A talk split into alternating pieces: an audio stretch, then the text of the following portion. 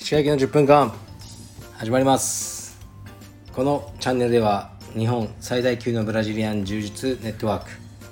カルベディエム代表の石川行きが日々考えていることをお話ししますはい皆さんこんにちはいかがお過ごしでしょうか本日は10月の、えー1日日曜日です日曜日ということで今日は服部君が来ていますはい、皆様こんにちは本日もよろしくお願いしますはいお疲れ様ですお疲れ様 です。やってきましたね、このやってきましたね日曜日。早いよね 早い。この間やってきたの。ですねういやん。でももうちょっと、石川さんのうん。体うん。首胸、うん腹筋うん。すべてうん。何かおかしいです、ボディに変化が。ボディが何もやってないです筋トレ5っすか今筋トレしてません。なんでこの血管浮き出てんすかいや、前から結果起きてていやる。いやいや本当に。でもすごいっすよ、なんかうん、でもね、じ本当に何もやってないの、別に。へえまあ、週に2回のレスリングと、はえーあとは水泳、週に2回ぐらい。であと今、手首が悪くては、いちょっと筋トレ何もできないんだよね、押したり引いたり。うん。で、腰も悪いし。いは満身創痍ですよいもうムキムキになってますよいやだからさ ほん自分では分かんないけどもし僕の体に変化が見られてるとするならばはいこうあれだなあーあれです ねうんこれもう俺柔術界 の木村フィリップ実って言われてるねやばいっすねかもしれないそうっすねうんまあででもねテストステロン補充補充補充だからね俺の場合は足りてないテストステロンはまあ補充はしてるんだけど、まあその辺はねあの今服部君が編集中の、えー僕の YouTube チャンネル「ミッドライフ・クライシス」でい、はい、詳しく来週あ来週ぐらいアップされる、はい分かったこれはね僕も楽しみにしてるよ、はいうん、結構カットしなきゃいけない場面あったよねそうですねはいはい構成が難しいですそうねで、えーまあ、深川道場の近況はどうでしょうか深川道場は、今日もうん来られたんですが見学のキッズあがはい入り、入ってまあ来週見学、っていうか体験あそっしかていただくのとあともう一人、はい、5歳になったら入るという、なるほどはい感じでキッズ今日はちょっと僕がやらかしてしまってすいませんでしたそうまっすさねか聞こえてたとはねそうですねあれは10時55分ぐらいの出来事でしたね聞こえてたはいおもむろにうんレスリング練習後のゆうたくんうんと石川代表うんが 深川のお手洗いにそささっと入った時の出来事でしたね、う、うん、中から「 うれーみたいなちょっと声がうん、切ってまして聞こえない程度に言ったと思ったんだけどね結構はい全会員さんに聞こえてたいやまあまた半分ぐらいです手前半分手ぐらい前半分に聞こえちゃった、はいそうですねキッズ2の子うんねとお父さんになるほどあの聞こえてましたね怒りの声を聞いてしまっはいたらもう子供体験とか帰っちゃうんじ危ないところでゃなはい危ないありましたねは あすいませんでしたすいませんでした思わずねい、はい、何があったんですかあれはいやあれは今日ね、まあ、イラン人のシアバス先生に、はいあのレスリングを教わった後息子がはいシアバス先生の息子さんも、はいちょっと大きいんだけどうちの雄太よりは、はい一緒にやってるのねレスリングをはで、まあ、スパーリングしていはいで結構強いんだそのお子さんはおアミラバス君っていうんだけど、おはまあなんていうかなで、まあ、負けちゃうのねいはいいつもうちの雄太はね、はいで負けては倒されたりすると、いは髪の毛をひ引っ張られたとかしょうもないなんか いはい言いがかりをつけ始めるおおだから勝ってる時はしないあ負けてた状況で相手のまあ当たるじゃん相手の指がちょっとさ顔に当たったり肘がダメ当たったりーすそるじゃうなでいすねだからそれがもうひどかったからはい、は「いちょお前来い」っつってトイレ でいやお前本当負けてる時にギャーギャーギャー情けねえぞてめえっつって、はいまあ勝ってる時は普通にやってんだろうがうんバレてんだそんなの俺にはい恥ずかしいわてめえっつってあの追い込んでたんですそう 怖かったっす僕もちょっと震えました いね やでもね、やっぱ大事、はいなんか人の子にはできないああ、もうこれはね人の子にはもっと違う言い方で言うしかない、あのもし俺がキッズ指導してたら「はいあなになに君ちょっといい?」あのね、格闘技はやっぱ痛い時あるから、うんたまにね相手の肘とか当たってもそれで「痛い痛い」って言ってたらいつまでたっても強くならないよ、これが仕事よはでプライベートは「おい おら!」でもねこっちの方しか聞かないのよ子供はいはい、そうですねさっきもでもそれを経て、それもなそれうんその後も普通になんあかそうそうそうケロッとしてましたねそうそうそうだって叩いたりはしないから結局それ以上何もないからあの全く舐められてるよだからうんバットでそうバットで思いっきり今度殴ってきて俺をそれでまた俺がね 超怒るっていうそうですね暴力的な子にならないようにそうダメはいダメです暴力僕は暴力は嫌いです本当にはい本当に嫌いです暴力は暴力で深川道場はまあ順調に、はいね、昨日は主者のセミナーもあったんだよありねましたもちろん服部君もこれは参加もちろんですよしたしましたよあなんだしたんだいやいやさすがに受付と、ああなるほど、はいうーん土曜日でセミナーってさ今需要あんのかな昔ほどいや難しいが分かんないんですが僕はあそっかはい昔はすごかったですかあーうんうーんやっぱ俺たちの頃はブラジル人が来るってだけでもう見たいみたいなああ黒帯が日本にいないような時代だったからね黒帯うわ黒いんだこの帯みたいな な感じだったねうんでもみんな皆さん、はそうだねい、楽しんでおられてえよかったよかったよかったです無事に終えました、 うんなどじゃあ服部君の近況はどうなの僕の近況ですか、うん僕の近況すそうですねあのだ石垣島でなんかそうですねフラチなことしてたよねしてしてないですねちょっと、うんちょっとあのあれですねあの石休垣暇休暇 ちょっとずうずうしくもいやいやいいじゃんいやいや別に休暇必要だよみんなはい、ちょっといただいてしまいました。うんいやいいんだすみよません、あの LINE でも、うん石垣帰ってからでいいよと、そうそうですね、はんそういうのもっと言ってよそうですそれね、めっちゃ優しいじゃんそうですね、そう仕事はね気を使っていただきまして、申し訳ございません。休暇中はもう仕事は一切はい、ありしなくていいですがとうございました、本当に。 3日程度ね3日程度はい、君がいないぐらいで何かがね 変わることはありませんだったらそのシステムが問題だよねということで、はいちょっと石川さんにですね、え何何ちょっとジャケット買いしてしまったお土え産がえあるんですよ。何それ初めての展開びっくりしたええちょっとこちら。えー、何何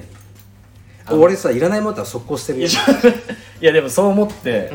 石川さんえちょっと待ってちょっとかいやいや怖いです今の状態を皆さんに説明すると、はい服部君が両手の中に何かを隠してる、そうですねだからその手のひらサイズのものだね手のひらサイズえですこれさ、はもしかしてシーサーとかじゃないよね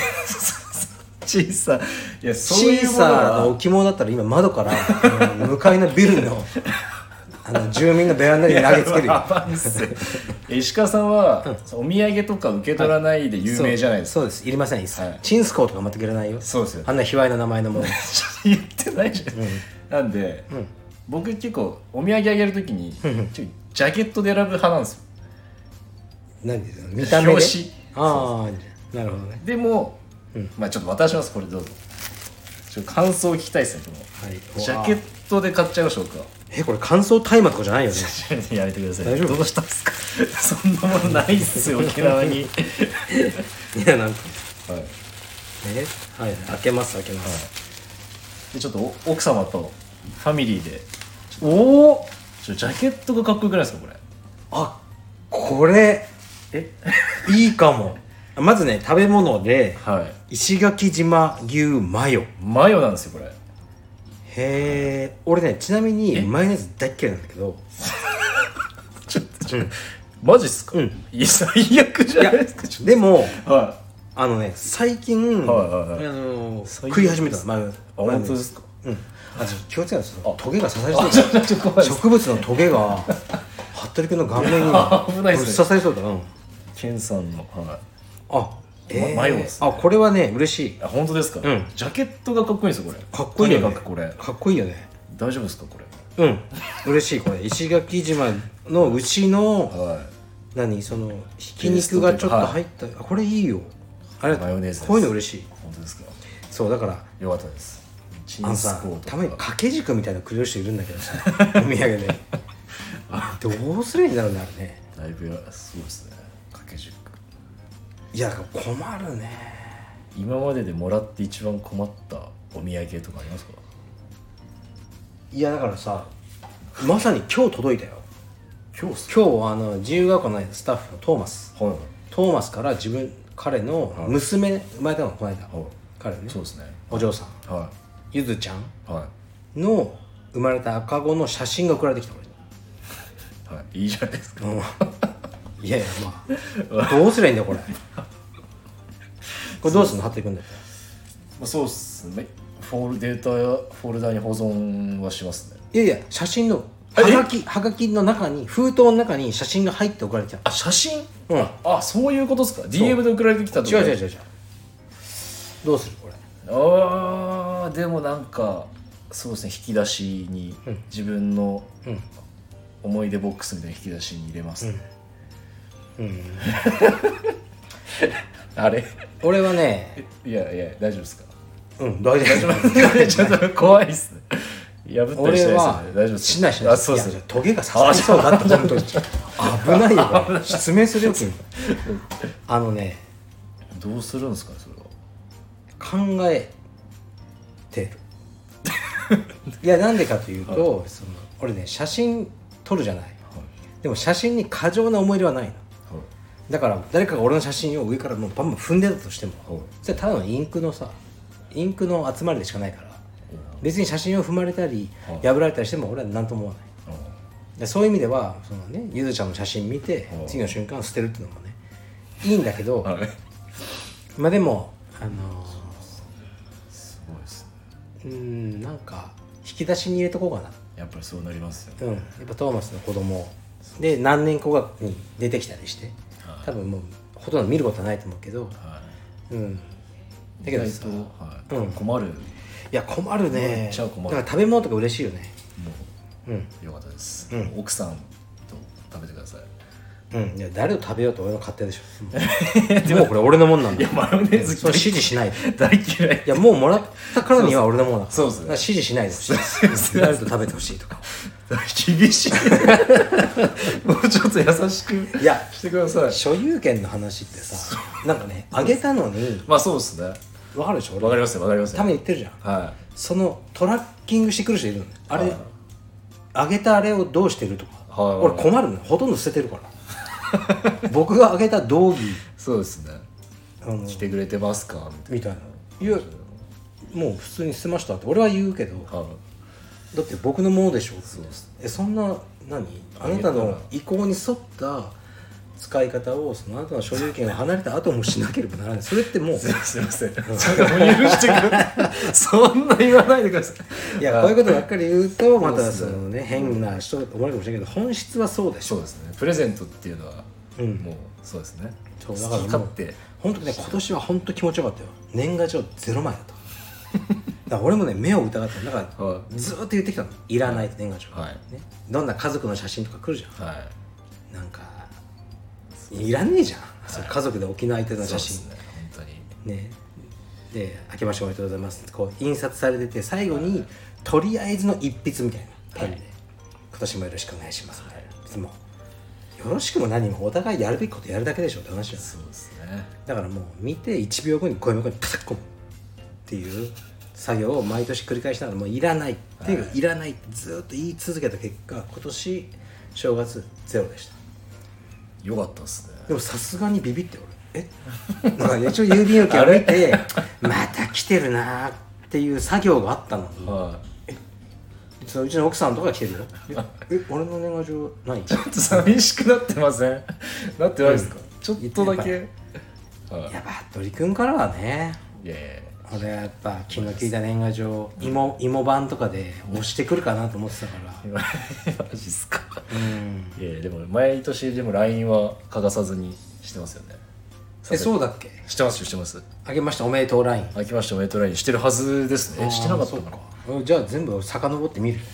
してたと思うんですよそうかはい、あんだけいらないって言われてましたがあそうそうそうだからまあそれもいらないねそうですねあと誕生日 LINE は僕はしてますね俺の誕生日はい来たっけしたるしてると思いますねあそうだっけは何日俺の誕生日い7月いや待てよあ1日ああそう7月7日とちょっといやー長いなー長いもう48だよねこれで、はい深川オーナー佐藤さんも誕生日でしたね、何歳佐藤さんあ48ですね同い年か、はいあそっかそっかへみんえまあねおじさん頑張ってるよねみんなねすごいです、うんいや俺たち世代だとさなんかもうもう俺たちか親父世代は働き盛りって言われたのよ40代とかね、いやあれ間違ってると思う設定が盛りじゃねえだろうと思うよおー全然俺仕事量落としてるしあのまあそうせざるを得なかったというかはいはいだから今の40代とかでも徹夜とかしてる人やっぱいっぱいいるのかな今でもそうなんです羽鳥君家帰るの遅いじゃん道場があって、はいその何時ぐらいに帰る電車で電車いつも10時58分ぐらいの電車に乗ってその時間さ、あのいるサラリーマンいやすごいっすよ帰宅中の帰宅中のサラリーマンの方11時に夜の11時ぐらいにうん最寄り駅とか本当、んエレベーター、うん行列みたいにできますようーんみんなどんな顔してるまあ一日やりきったなっていうような、ちょっと疲れたようなそうだよね顔になってますけれ11時までど、はい、もう毎日もうエレベーターあエスカレーター行列できてますねでも多分それで家帰って風呂入って飯食って、まあ、12時過ぎでしょそうですねで寝てはい6時か7時には起きなきゃいけない人が多いんじゃないですかそうですねでそれを週5か6やるわけでしょはいいや無理だな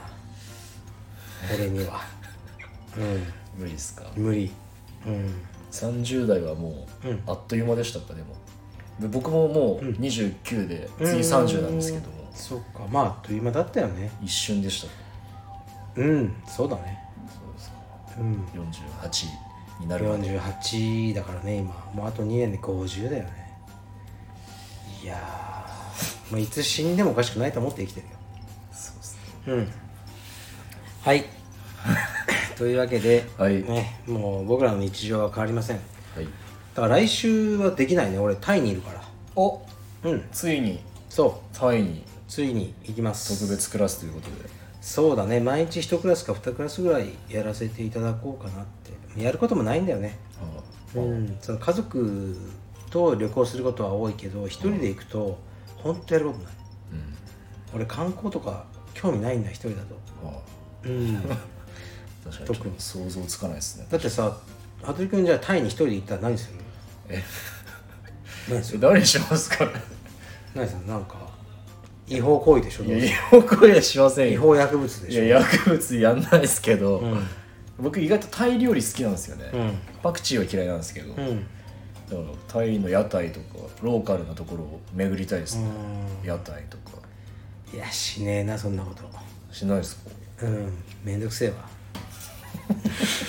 別に 話終わっちゃっいやいやそうた、はいいやでもね、まあ、結局夜は誰かとご飯食べ行ったりタイのね オーナーさんとか、いインストラクターとかと飯食ってななんだかんだすることはできるんだろうね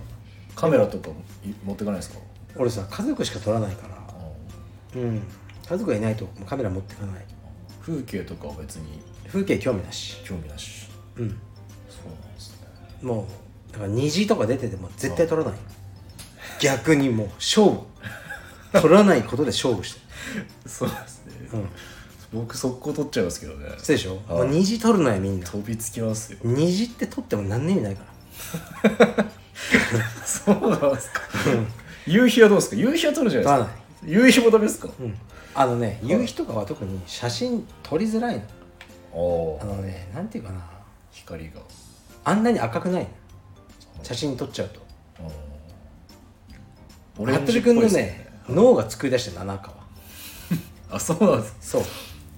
マジっすかそうそう脳の中で赤くしてるだけで実際はそんな赤くないそうなんですねそうなんですよ虹もそうでまあちょっとこれねこの話は長くなるからいいやうん海とかも撮んないですか海波とかでしつこいのは取らないっつってんのマジっすか 波取ってどうすんのちょっと綺麗だなみたいな感綺麗だなって思えばいいじゃんじちょっとマジっすかなんでそれを所有したがるのそれを形に残して思い出としてみたいなないですか思い出として取ってどうするのなんで詰められて いやそれっていや知りたいああそうなんですかえ、なんか残しておきたいじゃないですかなんか思い出のの思い出をさ残しておきたいってあれさどういうモチベーションなんだいや俺にもあるよ多少はあなんだろうねみんな人の思い出思い出を自分に残しておきたいと思って人間は写真撮ったりそのなんかお土産あ買って忘れないそうですねなんでそれ忘れることを恐れてんだろうねああやっぱ忘れちゃうからっすよねなんだよそれ忘れいや深いっすねいや深くないよ別にだか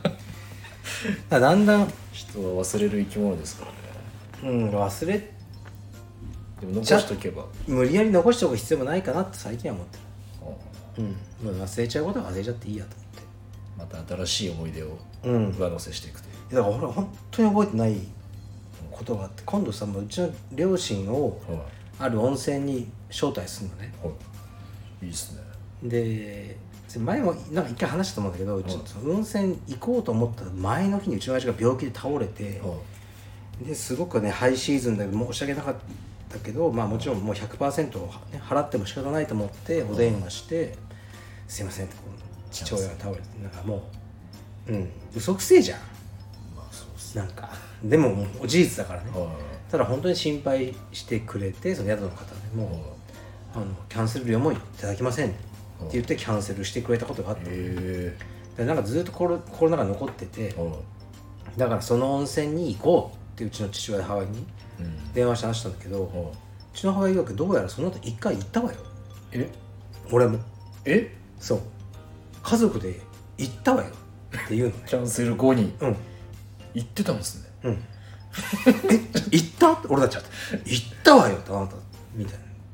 なで一応そうこれこれしてあれあれしてこうしたじゃないって言うけど全く覚えてないそれ怖いっすねそうだからちょっとベルゲンガー的なドッペルゲンガー全然違うよドッペルゲンガーって自分に似たあそ もう一人のわかんないじゃあ俺のドッペルゲンガーが両親と一緒 にはい石川さんは行ってないのに かもしれないうん全く覚えてない今のとこはいちょっとやばいっすうんやばいねはいはい じゃあはい行こういつものジジイネタコーナー時事ネタはあこの間のさ、はい先週のカーターベルトの件あいの真相見たえやっぱりさ見てないっすけど真真相はあのさあの場所はね、はい結構有名な発展場だったんだっあああの確かな筋からてうん僕にも DM をいただいておりましたこんな筋持ってんだよあの某カルペディウム会員さんなんですけど、あはい、ページが送られてきてましたそういえばあそうだからあのあの場所は、であれはガーターベッドじゃなくてわ、はかるなんかケツ割れパンツって呼ばれるものらしいいえお尻がさオーバックみたいな感じではその何ガーターベルトよりもおい尻、はティーバッグの逆で逆にさお尻の割れ目は見えてるけど横に布がある、いえあのー下着知らないお尻がこう後ろから見るとお尻のその真ん中の部分は丸くー、は開いてるのっいはていうもの知らないよく履いてるじゃん 君はあれだよいあそうなんです入ってないんですそうういうねケツ割れパンツっていうものがあってそれを着用したの、じゃあ前は隠れてたんですねああまあそうだろうねだから半分のやつはまあ全裸だけどはだからそういういそうですね地元の住民たちもちょっと認識してるみたいで、あそうなんそういう人たちがいっぱいいるとはい、全裸で生活するグループがいまましてしねてねって 生活はしてねえだろ僕が横を通ったら慌てて下着をつけるような感じだった、ほどね住民のあれですねそういうもの各グループがあるのだろうと薄々感じ取っていたなるほどなるほどねそっかまあわいせつの歌がまあ出会いの場になってるね不特定多数海岸で海岸でね海岸ビーチでなるほど出会いの場にちななみるに俺の実家から相当近いからねマジっすかうん危険だね近寄らないでしょ引き続きうん強化してるみたいですね、分かった警察がはいいやでーではこちらうんあー先何こっち行きますかこうん あれねちらあですそっち行こうこっち行きましょううんサウナ医師が完全否定、体に悪いと断言します100害あって1理くらいあるかも健康になるではなく健康な人だからサウナに頻繁に通えるはいという感じで空前のサウナブームサウナから水風呂休憩で整ういわゆる「サ活」にはまる人が続出しているがその一方で体調不良を起こし緊急搬送されるケースも少なくない今年6月には、えー栃木日光の野外サウナ施設でサウナ後、えー冷水浴のために池に飛び込んだ20代の男性が死亡したこの事故をきっかけにサウナの、えー搬送事例の調査をしたところ福島のなんていうんですか郡山郡山すいません郡山地方こえ地方ー広広域域消消防防組組合合サウナに特化した調査は全国にも珍しいという同組合によるとあれこれ管轄する4市町んでは、えー2022年での10年間で101人がサウナ利用中に緊急搬送されそのうち半数を超える56人に高血圧などの持病があった搬送理由は失神や意識障害が最多の30人サウナ内で倒れたり水風呂で溺れたりする危険危険な状態だ続いて熱中症や脱水症が24人脳梗塞などの脳疾患もあった、分かったちょっとまあちょっとなこのね趣旨はこの最後面白かったのは、このサウナがねなんでいいとされてきたのかというと、そのサウナがあの多い国フィンランドとか、はいサウナ大国ってあるじゃない、はでサウナに入る頻度が高い人は健康で長寿で心臓疾患のリスクが低くなるとされているっていうその論文があるんだっていはいでもこの医師だともともともうそのサウナに来てるやつは健康なやつしか来てないとうんっていうことだからサウナが健康にしたわけじゃないもともとの健康なやつしかサウナに行けないんだあーだってこの倒れた子ですね110人ぐらい倒れてその半分ぐらいがあの高血圧などの持病があったってことでしょ確かにそうですねだから健康じゃないとサウナにもだってもう行かないでしょこのぶっ倒れた人たちもと そうですね言ってどんどんそぎ落とされは最後健康なやつしか生き残れなくなってるんだよサウナい 過酷すぎますそうだから体調弱いやつはサウナ入ってあんなことやってるとはいもう逆に疲れてぶっ倒れちゃうんです、そうですねうん、っていう記事記事はいサウナ否定派の俺が喜びそうな記事だったからそうですね急遽急遽これをね4はだいはからこれはいすごいですね俺もねサウナ入るんだよ実はあれはいたまにいや俺は風呂目目的で行き行くのね、はい風呂目的で行きながらオプションで挑戦的な目をして サウナ野郎たちに挑みに行くはいねやろあいつらチャラチャラしやサウナハット剥ぎ取ってやろうかと思いな がらサウナなんでそんな、は挑戦するために、なんぼのもんじゃいと思いながらサウナに挑むことがあるのいなるほどですねあれねもう体に悪いよ、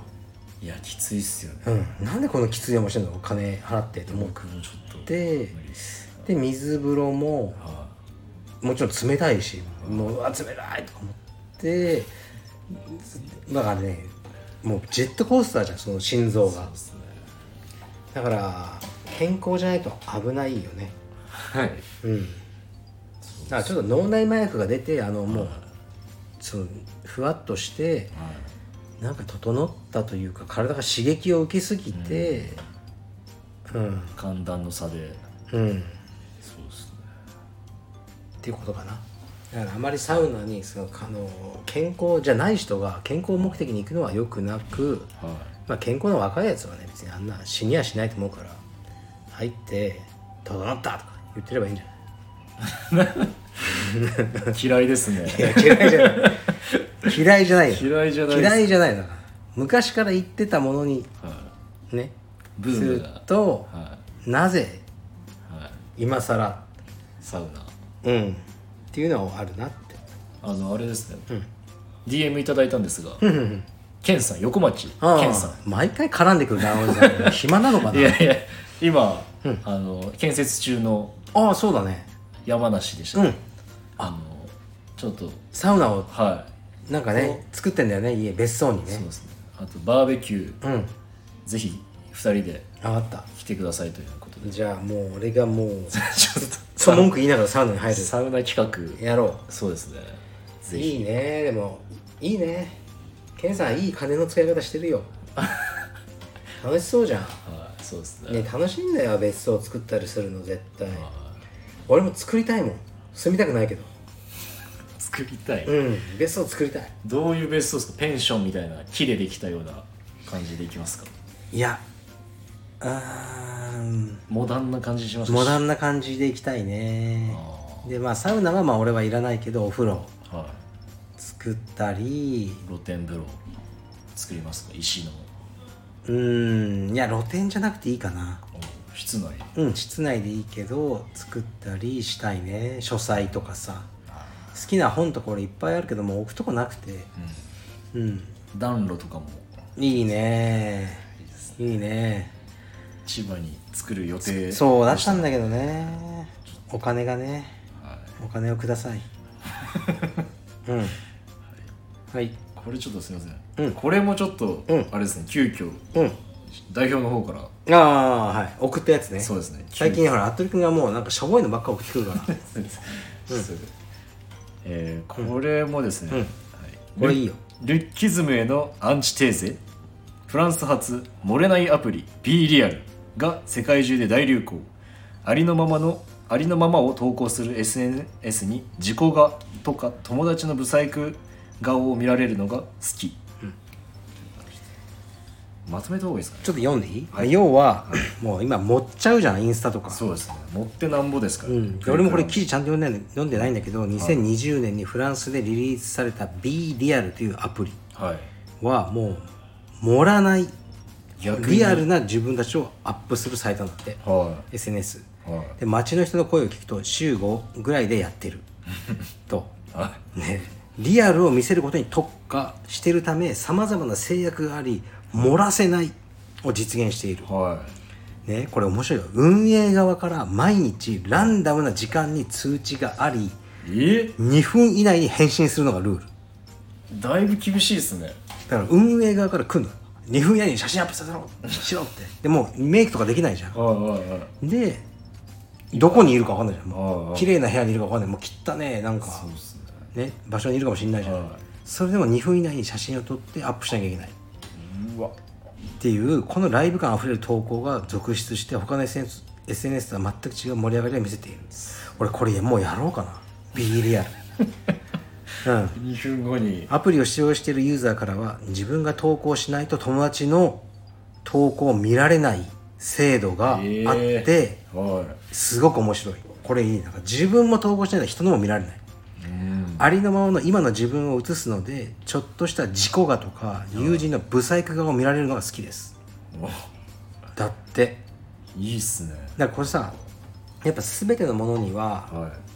揺り戻しがあっていはもうインスタとか絵みたいなやついるじゃん顔いそうがですねお顎前とかそうそうお前の顔絵だろみたいな顎がもう尖りすぎてさとかなってきちゃうね目とかそんな目を、ね、大きい人いないでしょとか、はいでもあれがやっぱ基準になっちゃうと、あの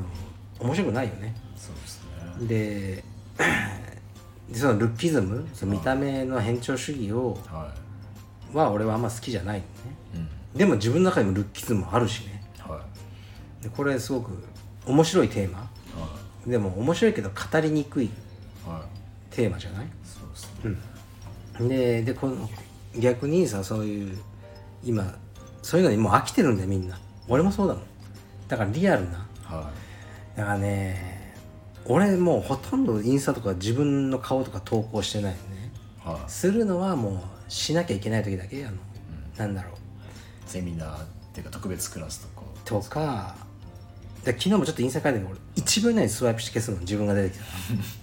人の投稿には特に充実教えてる姿いなんか向いてないってそうなんかもう好きじゃないはずっとまあややんなきゃいけないからやってるんだけいどは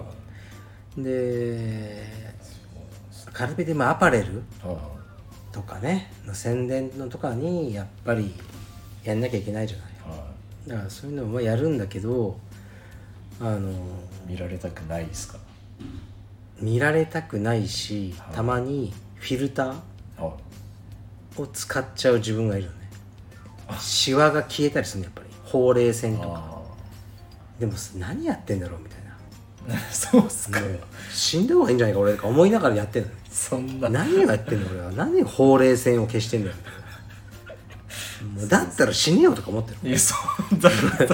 大丈夫っすかなんかそうだからもう俺もう B リアルで行くよこれからマジっすか48歳のリアルを見せてやるよおめえらうん3000人にもっとそうもっとですねだか1ら万人もうねみんなやってるじゃんうんそう、うん、やめよ加工も加工やめますかううんもういいよ BDR ちょっと俺あのダウンロードするわ、うん、フランス初のアプリ BDR や B リアル、っぱね全てのことに揺り戻しがあるのこれ歴史的に見てはだから今ね社会はすごくうーん息苦しいと思ってるのねルールとかねあれもダメこれもダメこういうこと言っちゃダメこういうことも言っちゃダメ、これは差別的だい、はい、これはなんか多様性、うんはい、でもこれいつかはもう戻ってくると思ううんそれでトランプみたいなは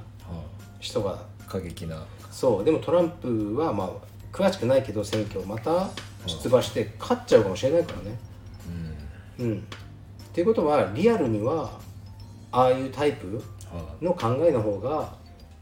すごく、い、刺さるうん、もしかしたらね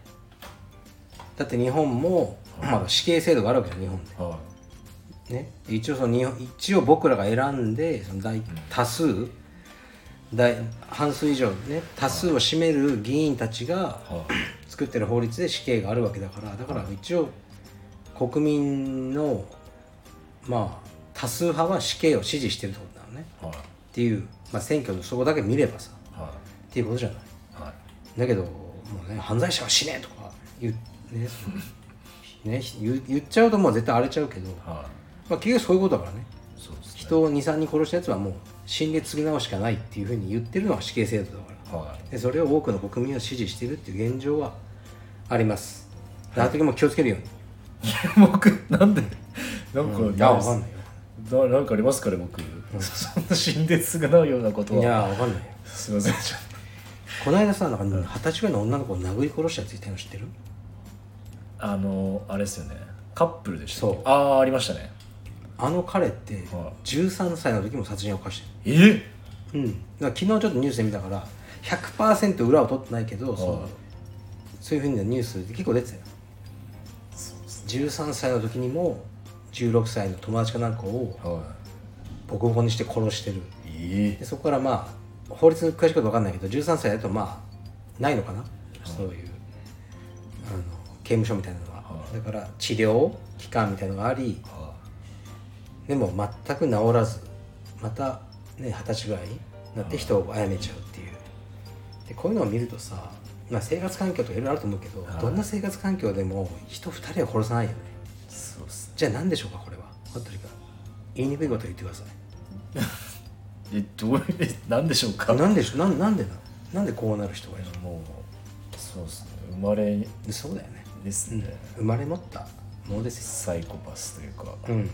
だと思ものですよねう、うん、死刑に至る病みたいなだからそうだよ感じねでいすやあれやばかった見た見ましたあれやばいよねやばいっすもう俺見てらんなかったもんなんかやばいっす何のために作ってんのあんなあんな映画はいあとは冷たい熱帯う魚んみたいな、もうねいいえまあ俺もサスペンス好きだけどは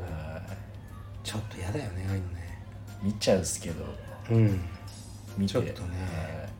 いやー死刑に至る病はやばいでしょ終わり方もあれやばいっすよねなんか覚えてますから、うんそう覚えてるまあちょっとネタバレになっちゃうんであれうでんすいけど、やーはい怖い怖い次、はいい、きます、次は、ちょっとこれはうんこちら ポップまあそうですね、魚もハイブリッドの時代、おう美味しさ追求おう養殖ベンチャーの新技術うんということで、うんえー異なるし、えー種類の魚を掛け合わせて、世界で唯一のハイブリッド魚うまあ、雑種過去雑種を開発生産販売するベンチャー企業サカナドリームが発足した、まあ、千葉で、はい養殖界を活気づける救世主として期待されていると、はいで、えーこれはですね「サカナドリームは」魚の生殖に詳しい日本海洋大の、えー吉崎教授が共同創業者となった、で養殖の第一弾となるのは味が絶品とされながら入手飼育が困難なため養殖向きではないとされてきたアジ科の貝割りを使ったハイブリッド魚だ、貝割りと禁煙の魚を掛け合わせることで貝割りのと同等のうまみがありかつ買いやすいく養殖に適している魚になった、来年にはテスト販売を始める予定、なるほどねはい、で、うんまあ、このなんていうんですかねこのハイブリッド魚の生産には吉崎教授らが開発したうん卵や精子の元となる生殖管細胞を使ったうん代理親魚技法代理親魚技法と呼ばれる最先端技術を使ったうん代理親となる卵が卵から帰ったばかりの魚に異なる種の、えー生殖管細胞を移植することで自然交配によるハイブリッド魚の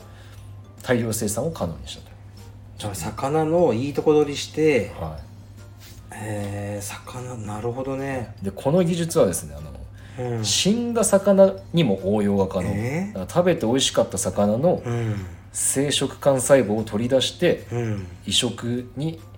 えー利用することができるため美味しい魚をさらに改良することもできる、なるほど俺マグロあんま好きじゃないのねはいだから俺好きなのはサンマなのはだからマグロサイズのサンマを作り出して ほしいそしたらもうめっちゃ量が取れるじゃんい、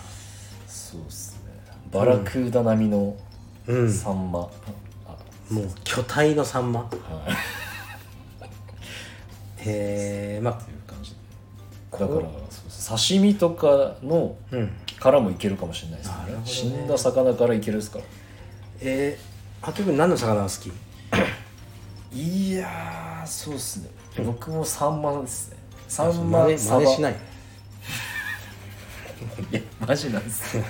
マジのサンマってなんかこう焼き魚にした時にうん内臓が美味しいじゃないですか美味しいね内臓と身のマリアージュがうん一番楽しめると思うのがサンマだとう思うんまですいよよねでフランス料理とかもうんサンマのああるんだフランス料理でそもの肝のソースとかへえあるんで、はい俺カツオも好きカカツオありましたカツオいいのよツオありましたねカツオいいよねカツオいいねカツオといえば、うんあれ当たり外れあってうん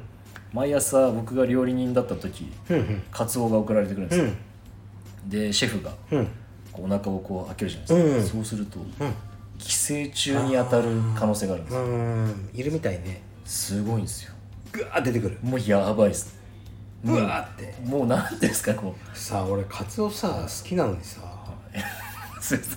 せんもうなんかタコ糸あるじゃないですか、うんあれがこアうニサキスいやなんかうんまた別なんですよ、へ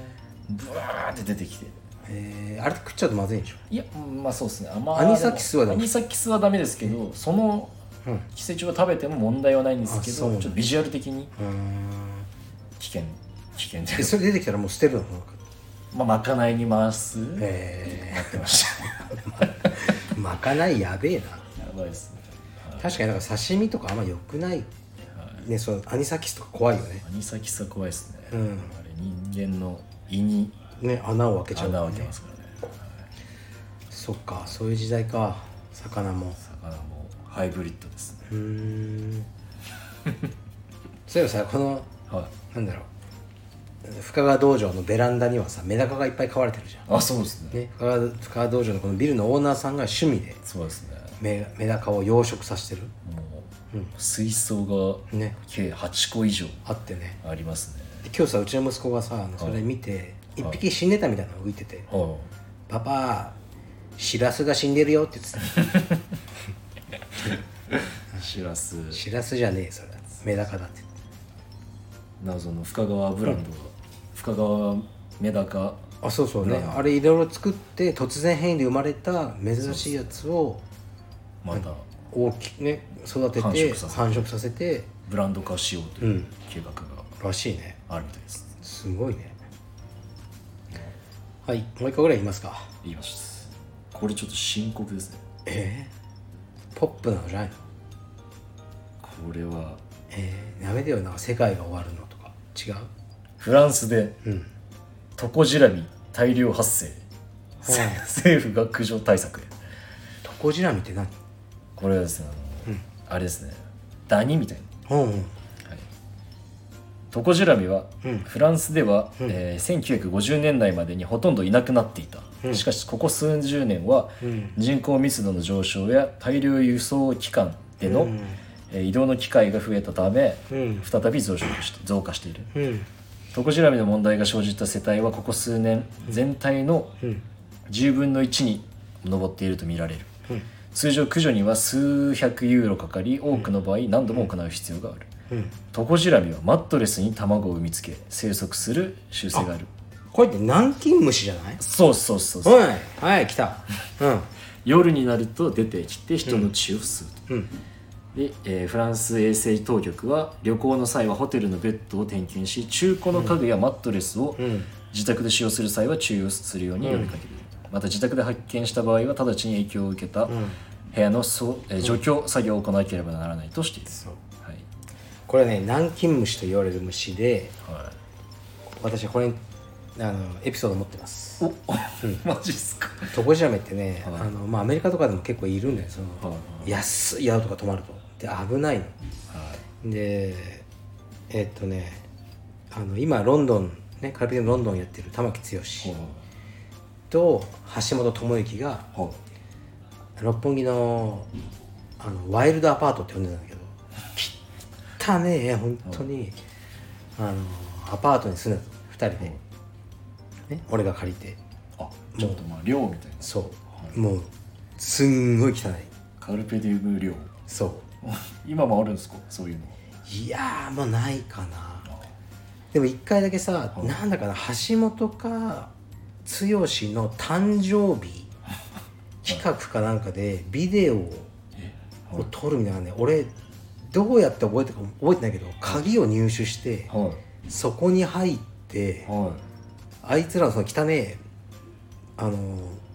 ほんと汚かったのアパートの中の部屋に隠れていは布団の中に隠れてい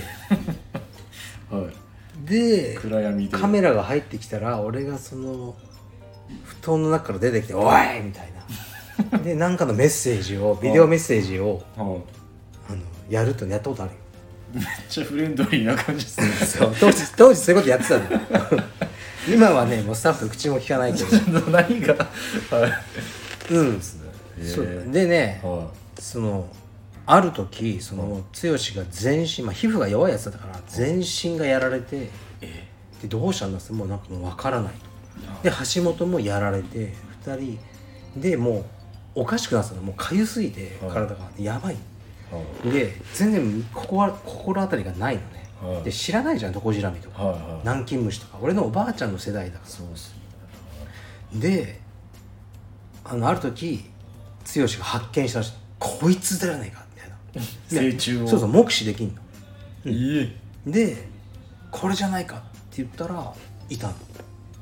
マジっすでか調べたらあいつがね安い家具を買ったらしいの中国かなんかから中古のいや中古じゃないと思うえよ家具を安いやつを買ったら棚かなんかそれに入ってたんじゃないかうわで、まさにこれが大変なのそうで自分たちで駆除しようと思ってもバルさんとかでもダメなの、ええ全然いなくなんなくてででも業者さんは頼んでやってもらっいやばいっすたねやばいるんくすてねそうでしかも本当ね剛頭おかしくなっててちょっいとやここにも書いてありますね、うん精神的苦痛や睡眠障害不安、うつ病を引き起こすものがあるもう本当おかしく なってたおかしくなってて、はいでねもうあの南京虫の気配に気づくようになっちゃって、マジっすうん、そこにいますみたいになっててだから全く見えなかったものがもう見えるようになってとか言ってすごいっすそうそれで一回その昔の疲労道場ね今じゃない疲労道場にはいたのねねつ剛と俺が喋ってたら、ここにもいますって言ってカーテンのえうん疲労道場はいのカーテンの隅にはい本当に見えないような点があったんだけど「はいこれです!」とか言って見たらそれ南京虫だったのマジっすかそうだからあいつらの洗濯もか何かを通ってその南京虫が疲労道場にまで 手を広げてたの当時うんえでふざけんじゃねえっつってすぐ殺して消毒して、えっーていうことがあったけどそうだからねあんまりね、あのー安い宿は泊まらない方がよかろうもんですどんな国に行っても、はいうん、怖いっすね怖いよ石川さんもじゃあタイ気をつけてください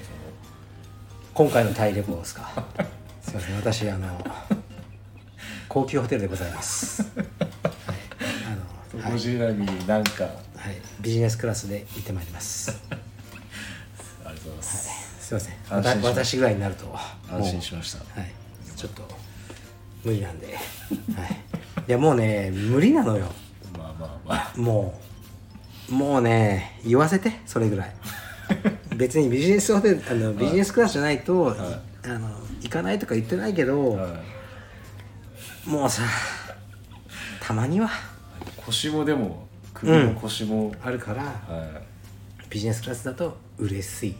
嬉しい嬉しいしまあいいホテルだとなお、はい、さなお嬉しいっていうのはやっぱありますよねすいませんお疲れ様ではい、ありがとうすございます。はい、はい、それぐらいですそかれぐらいか。ねうん、いろんな事件が起きてるね。そうですねでもなんかこうさ、社会が、なんていうかな、俺だけかな、なんか俺のミッドライフクライシスと勝手に結びつけてるのかもしれないけど、はいなんか閉塞感あるよね、社会に。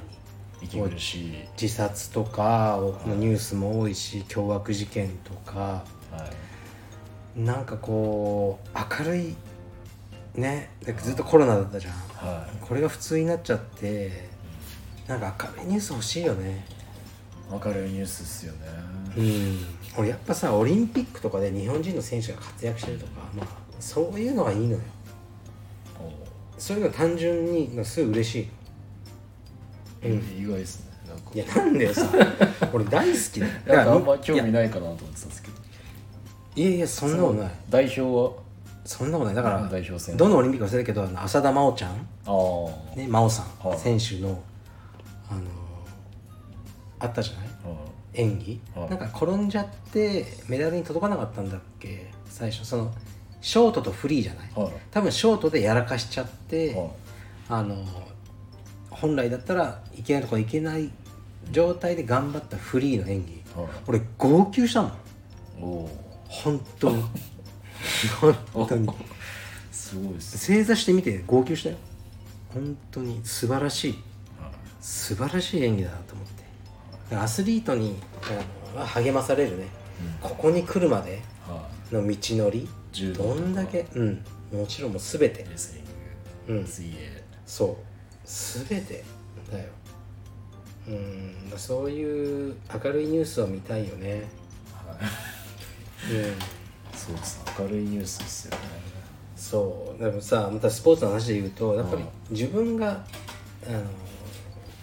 ストーリーを知ると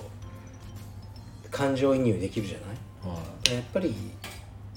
その柔術もさあの選手の試合だけ見たらつまんなかったりすることもあるじゃないいはでその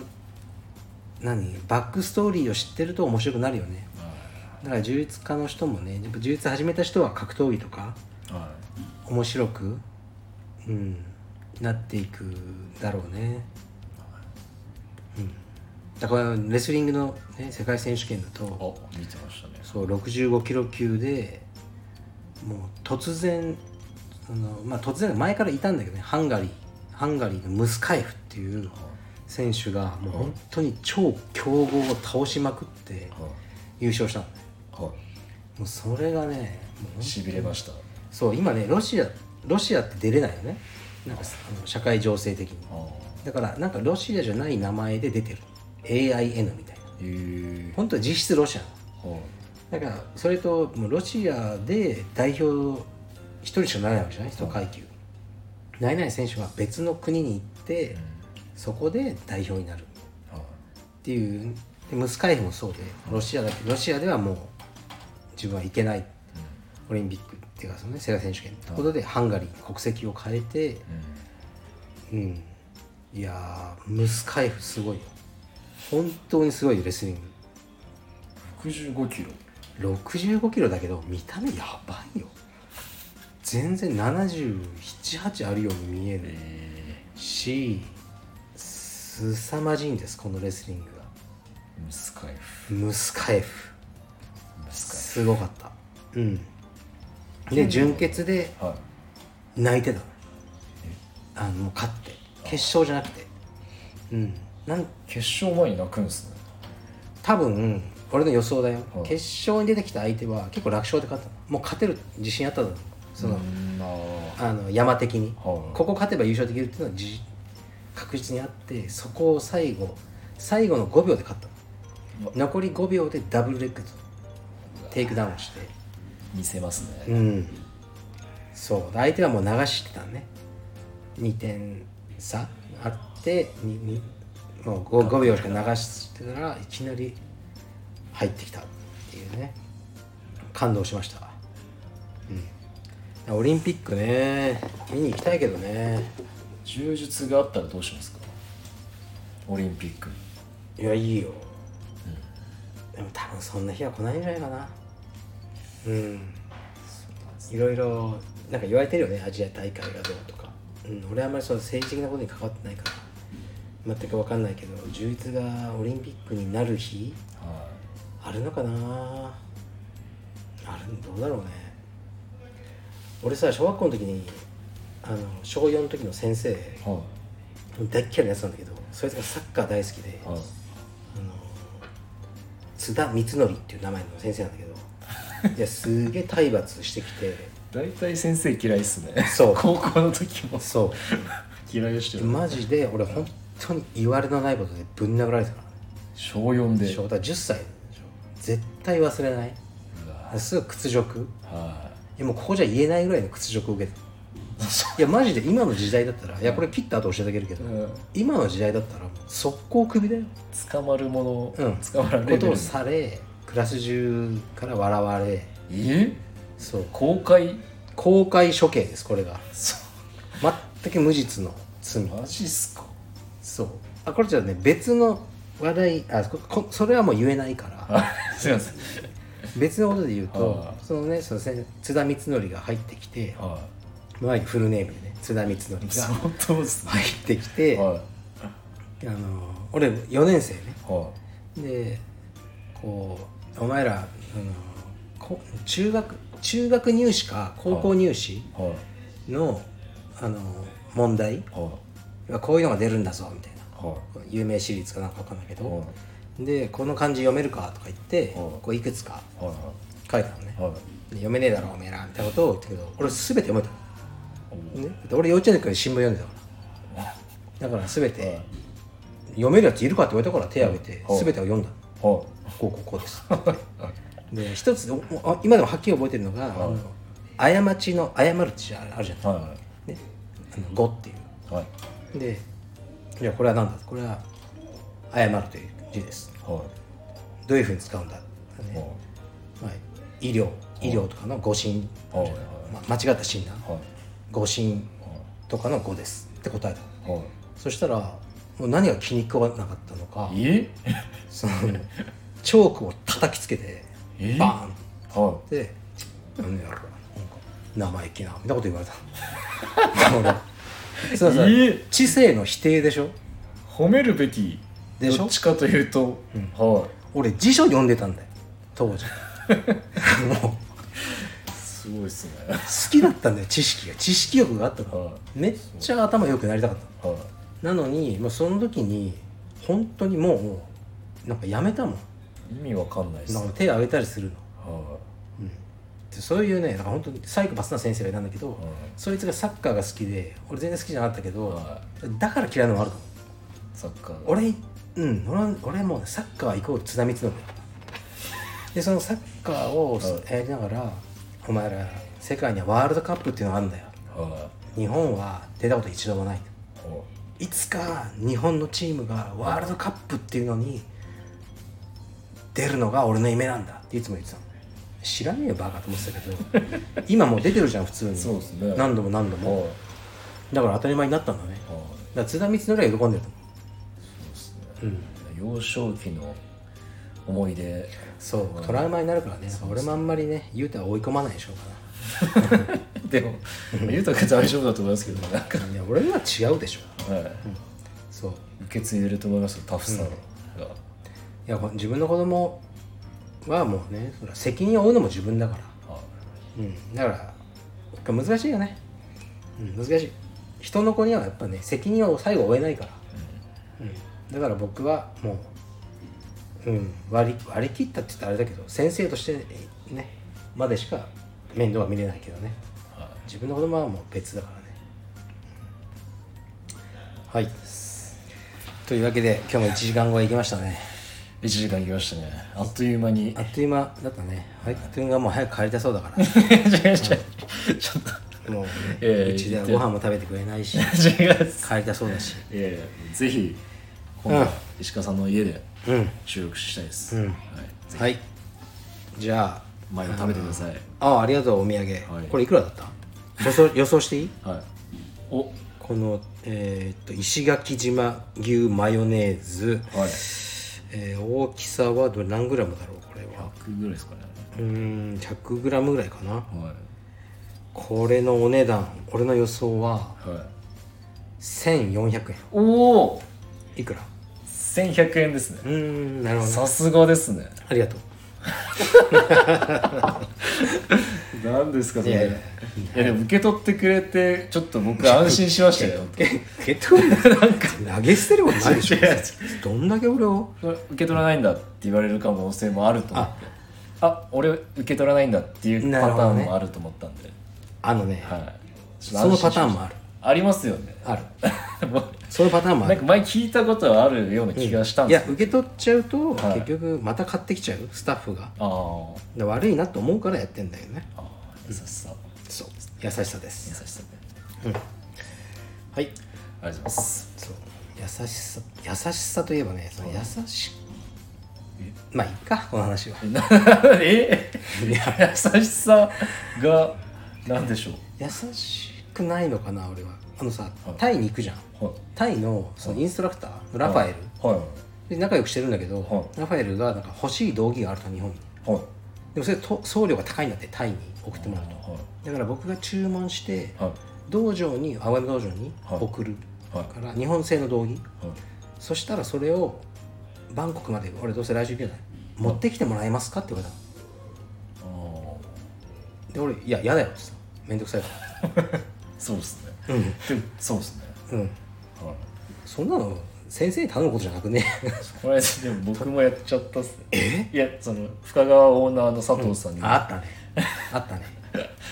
うん、でもやっぱその辺ってやっぱ日本人の方が好きだなそうですねでスタッフがだって俺にさ何かをそうっすね買って持ってきたとか言うこと絶対ないじゃん、俺もそうっすね言わないし目上の人にはやっぱ外国人っていうのはやっぱそういうのが結構当たり前になってるのかなでどっちがいい悪いじゃないよ、はいそそのカルチャーだったらそうだろうけど俺のカルチャーにはそういうのないの嫌だよっつって全然友達じゃないからっていそれはでもそうですね言ってうん正しいっすそんなもんね道義なんてさ飛行機で道着って嫌だよ結構っすねうん、重いもんそうですね嫌ですはいというわけ行できた い行きづらくなんないですか、 なんないなんないいやそれなんないからいいの別にあそうですん、それはそれこれはこれ、はいありがとうん、お互いの仕事をするまででございますうございますはいじゃあお互いの仕事を頑張りましょうはいじゃあ失礼しますお疲れ様でしたえい